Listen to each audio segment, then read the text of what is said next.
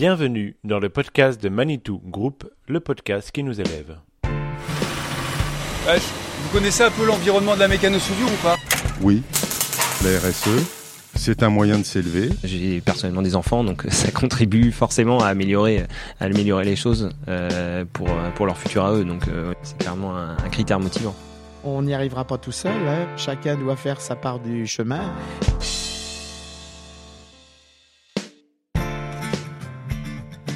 Bienvenue dans le quatrième épisode du podcast du groupe Manitou dédié à la RSE. Cette fois, nous allons à la rencontre des clients du groupe Manitou.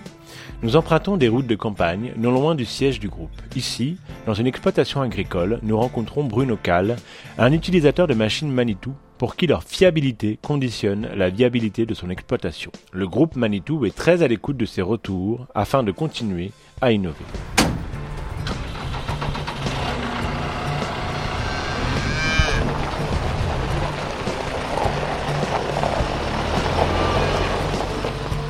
Comment la RSE du groupe est-elle perçue par les clients? Comment peut-elle se transformer en argumentaire commercial? Quels nouveaux usages en découlent? Bref, comment la RSE infuse et influe sur les relations entre Manitou et ses clients? Pour répondre à ces questions, l'un des clients du groupe Manitou, agriculteur dans le Morbihan, et trois activateurs RSE du groupe. Tous sont à l'écoute des attentes des clients du groupe. Alors, bonne écoute à vous aussi.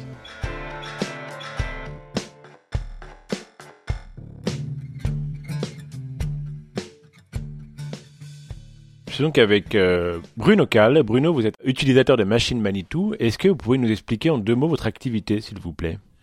Euh, deux mots de présentation, donc Bruno Cal. Je suis installé depuis presque 20 ans euh, avec euh, donc deux, deux, autres associés, Arzal, sud-est du Morbihan, pas très loin d'Ancenis, euh, une petite heure et demie de route. Euh, ça compte aussi de cette proximité. Euh, nous sommes producteurs de lait et producteurs d'énergie. Aujourd'hui, il y a, on produit 1 800 000 litres de lait sur l'exploitation. Il y a 220 vaches présentes sur le site, traite robotisée, alimentation robotisée et environ 220-230 jeunistes présentes également. D'accord. Et du coup, en lien avec votre exploitation, quelle relation vous avez avec le groupe Manitou? Manitou. Euh, ça va faire 15 ans qu'on collabore avec euh, cette entreprise. Euh, c'est un on va dire que c'est pas une histoire d'amour, mais c'est un vrai bonheur. Je dis, je dis ça volontairement parce que une histoire d'amour, euh, au début c'est très bien et puis ça peut s'estomper très vite. Et en fait, euh, ben, on arrive à durer dans le temps, puisque donc 15 ans de fidélité pour nous euh, à la marque à la marque, mais aussi aux hommes. Euh, dans cette entreprise, il y a une ADN euh, de notion de service, de d'écoute, de proximité euh, et de vouloir bien Mmh. faire. Et justement, sur le, le terrain du vouloir bien faire, euh, le groupe Manitou cherche à réduire l'empreinte carbone de ses machines, notamment en réduisant leur consommation. Euh, Qu'est-ce que vous en pensez, vous, en tant que client? Je trouve que ces éléments-là font aussi partie de la réussite de l'entreprise. Le client final que je suis, il va être content parce que son télescopique il fonctionne, il va être content parce qu'il consomme pas trop, un peu moins que la génération d'avant, donc ça, ça a du sens. Je trouve que de prendre euh, par le haut euh, la problématique consommation, ça a du sens. Euh, soyons pragmatiques, c'est d'abord de l'économique. Si on peut économiser euh, 0,2, 0,3 euh, litres à l'heure pour une même application, eh bien oui, ça a du sens. Ça a du sens économique, ça a du sens écologique. Et au final, eh ben, c'est de la préservation de l'environnement, c'est de la préservation de la planète. hein, Hmm. Mais du coup, est-ce que, en tant qu'agriculteur, vous, vous vous sentez concerné quand vous entendez parler de RSE qu'on le souhaite ou non, mais nous on va mettre cette démarche à notre niveau. Euh, ces aspects euh, RSE, ce sont des choses qu'on intègre petit à petit dans notre fonctionnement d'exploitation, puisque demain euh, un bilan gaz à effet de serre à l'échelle de l'exploitation, euh, bah, c'est des choses qu'on fait nous déjà depuis cinq ans. Euh, les consommations de gasoil euh, sont identifiées matériel par matériel, télescopique par télescopique. Encore une fois, une côté mercantile hein, dans un premier temps, c'est que c'est combien ça coûte, mais c'est aussi demain bah, comment on est capable d'une génération à l'autre de télescopique d'améliorer effectivement ce poste carburant. Merci Bruno. Euh, on le voit, hein, les clients semblent satisfaits des innovations sur les machines. Alors je me tourne vers Arnaud Socha. Arnaud, vous êtes responsable innovation et chef de produit Agri. Euh, vous diriez que c'est parce que le groupe Manitou est à l'écoute de ses clients que ça se passe comme ça? Bah, c'est ce qui est intéressant justement dans cette partie-là, à savoir que euh, y a des choses qui sont avérées pour les clients, donc ça ils vont nous le dire. Après, s'ils nous l'ont dit à nous, ils l'ont potentiellement dit à d'autres, donc c'est pas toujours les, les, les, solutions sur lesquelles on peut se différencier au plus. Par contre, par observation sur le terrain, on découvre aussi des choses dont les clients sont pas forcément conscients. Si on le fait bien, on peut être euh, assez tôt euh, sur le sur le marché avec des solutions vraiment différenciantes qui nous permet vraiment de, de faire de l'innovation, mais en partant toujours du client. Hmm. Au niveau des innovations, quel nouveau dispositif ça a pu euh, générer cette articulation entre besoins des clients et RSE Alors le groupe a déjà démontré euh, plusieurs exemples, hein, comme l'arrêt moteur automatique EcoStop, la nacelle électrique 200 ATJE, ou des prototypes de chariots télescopiques électriques fixes et rotatifs. Est-ce que vous avez d'autres exemples? Bah, Aujourd'hui, euh, sur la partie nouvelles énergies, on est parti sur euh, un, label qui s'appelle donc euh, Oxygène, qui pour nous est très important puisque il structure vraiment le programme des nouvelles énergies de, de, de demain. Et c'est un label, non pas une marque, puisque qui dit label dit critères d'éligibilité. Donc on a défini quatre critères. Donc le premier, bien sûr, c'est l'usage d'une énergie qui est alternative au diesel et qui permet une utilisation de la solution en mode zéro émission, permanent ou temporaire. Le deuxième, bah, c'est la réduction de la consommation d'énergie liée à ça. Et euh, la troisième, c'est le bruit. Donc on agit sur ces sur ces trois là. Et puis enfin bien sûr la réduction du TCO, ça c'est une on va dire une, une chose assez transversale, pas seulement pour le programme Oxygène mais pour l'ensemble des solutions chez Manitou. Donc je précise juste que le TCO c'est le coût total de position en français.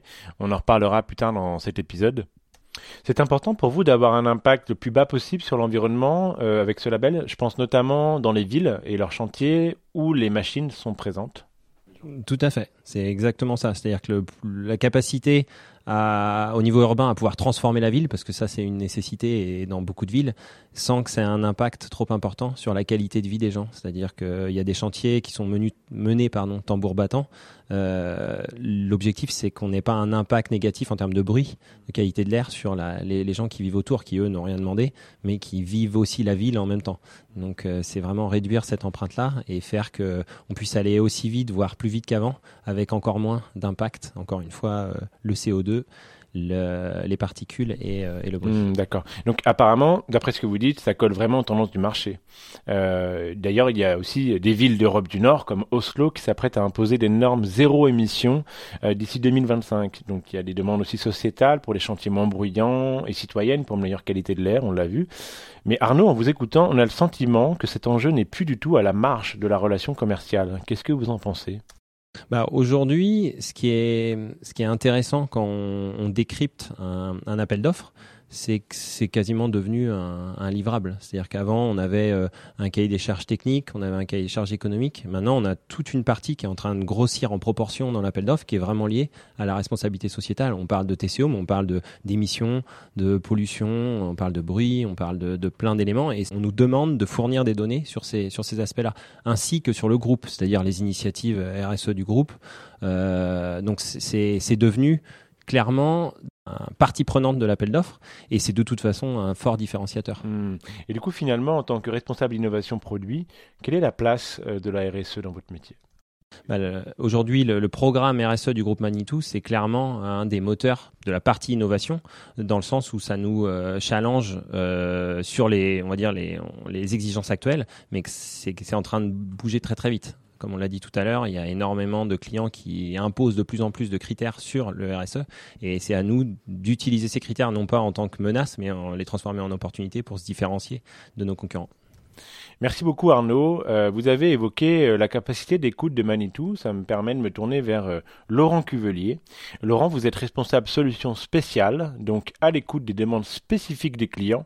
D'abord, c'est quoi les solutions spéciales? Alors, solutions spéciales, c'est un processus euh, qui euh, permet de répondre aux besoins spécifiques de nos clients, c'est-à-dire euh, toute demande qu'a un client euh, grand compte, loueur ou un client de nos filiales ou réseaux qui ne soit pas au catalogue Manitou. C'est-à-dire, vous avez un exemple à nous donner? Il me semble qu'une personne avec un handicap a eu besoin d'une adaptation particulière, justement.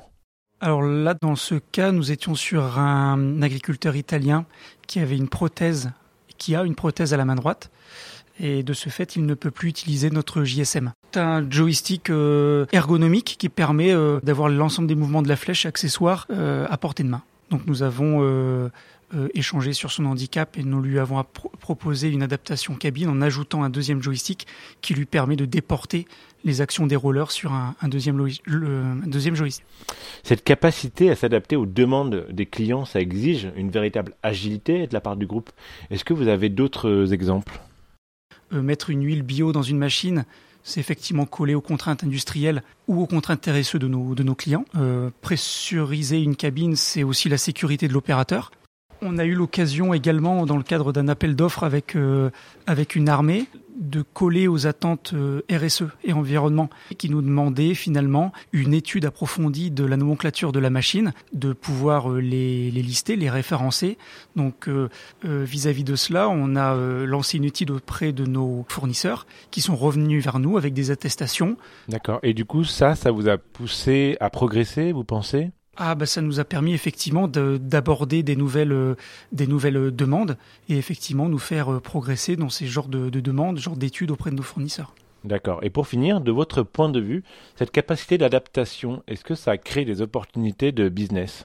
Le, le, fait de d'explorer ces, ces, ces, ces nécessités RSE de nos clients, c'est de la diversification. Le fait déjà de pouvoir répondre à un besoin spécifique client, en sortant de nos, machines standards, de nos solutions standards. Déjà ça, c'est s'ouvrir à du business complémentaire et ou potentiel. Merci beaucoup Laurent.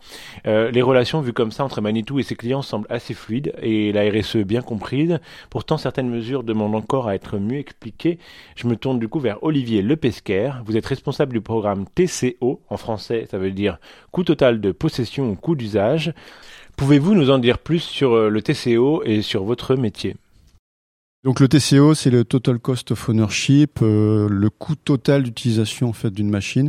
C'est une euh, nouvelle philosophie en fait, euh, c'est-à-dire qu'on passe d'une vente de machine avec un prix de vente à une vente de machine avec un coût d'usage. mais qui implique justement qu'on travaille différents postes du coût d'utilisation de la machine, comme par exemple le coût du carburant, le coût de la maintenance, euh, limiter la dépréciation de la machine au bout d'un certain nombre d'années. Il y a tout ce qui va être euh, durabilité et longévité des composants. Euh, évidemment, plus les composants sont de qualité et ont une durée de vie longue, plus le, TCO va être faible. Donc on travaille, on travaille la qualité des composants qui, qui, permettent de, construire la machine, donc les pompes hydrauliques, les moteurs, etc pour lesquels euh, on a des exigences euh, vis-à-vis des fournisseurs qui sont assez fortes et pour lesquels on fait beaucoup de qualifications euh, via de l'endurance sur les machines qui est faite au R&D Test Center. Mais également, on va venir travailler la durabilité justement des composants de maintenance. C'est-à-dire qu'on va faire en sorte que nos filtres, nos courroies, nos huiles euh, tiennent entre guillemets le plus longtemps possible, ce qui va permettre de réduire les coûts horaires de maintenance et donc de réduire aussi le, coût horaire global du TCO. Et c'est notamment ça le lien avec euh, la RSE euh, et ça, c'est typiquement un sujet qu'on a effectivement en commun avec la RSE. Vraiment, le, premier argument, c'est durabilité, longévité des composants. je peux vous citer un exemple. Hein. Il, y a, deux ans, on a passé la, vidange de l'huile hydraulique des machines de de toutes les 1000 heures à toutes les 2000 heures. Et en fait, si on fait un calcul très simple sur une durée de vie de 10 ans de machine, euh, donc par rapport à un parc estimatif mondial de X centaines de milliers de machines, ça représente un gain euh, RSE qui, euh, qui est relativement important. Hmm. Donc j'imagine qu'il y a un effort pédagogique à faire. Est-ce que coût total de possession, coût d'achat, les clients comprennent bien la nuance? Alors en fait c'est un c'est un gros travail de euh, de communication de notre part qui, qui, est à faire, qui reste à faire. C'est une façon euh, de, de, changer, euh, je dirais, les données de la négociation commerciale. C'est-à-dire qu'effectivement, on peut, dans certains cas, se retrouver avec un coût facial plus élevé. Mais en fait, il est très facile, mathématiquement, d'expliquer au client que sur une durée de vie de 2 ans, 3 ans, 4 ans, 5 ans, son coût global, justement, sera inférieur et qu'il a un réel intérêt euh, d'acheter la machine Manitou, sachant que toutes les données euh, qu'on communique, et on est quand même assez transparent là-dessus, sont toujours très étayées. Donc soit c'est passé par des vrais tests, des vraies mesures, je pense aux mesures de consommation ou de maintenance, euh, soit ce sont des, mesures validées de façon théorique, mais dans tous les cas, on est très très très, très serein sur toutes les données qu'on va intégrer dans la négociation.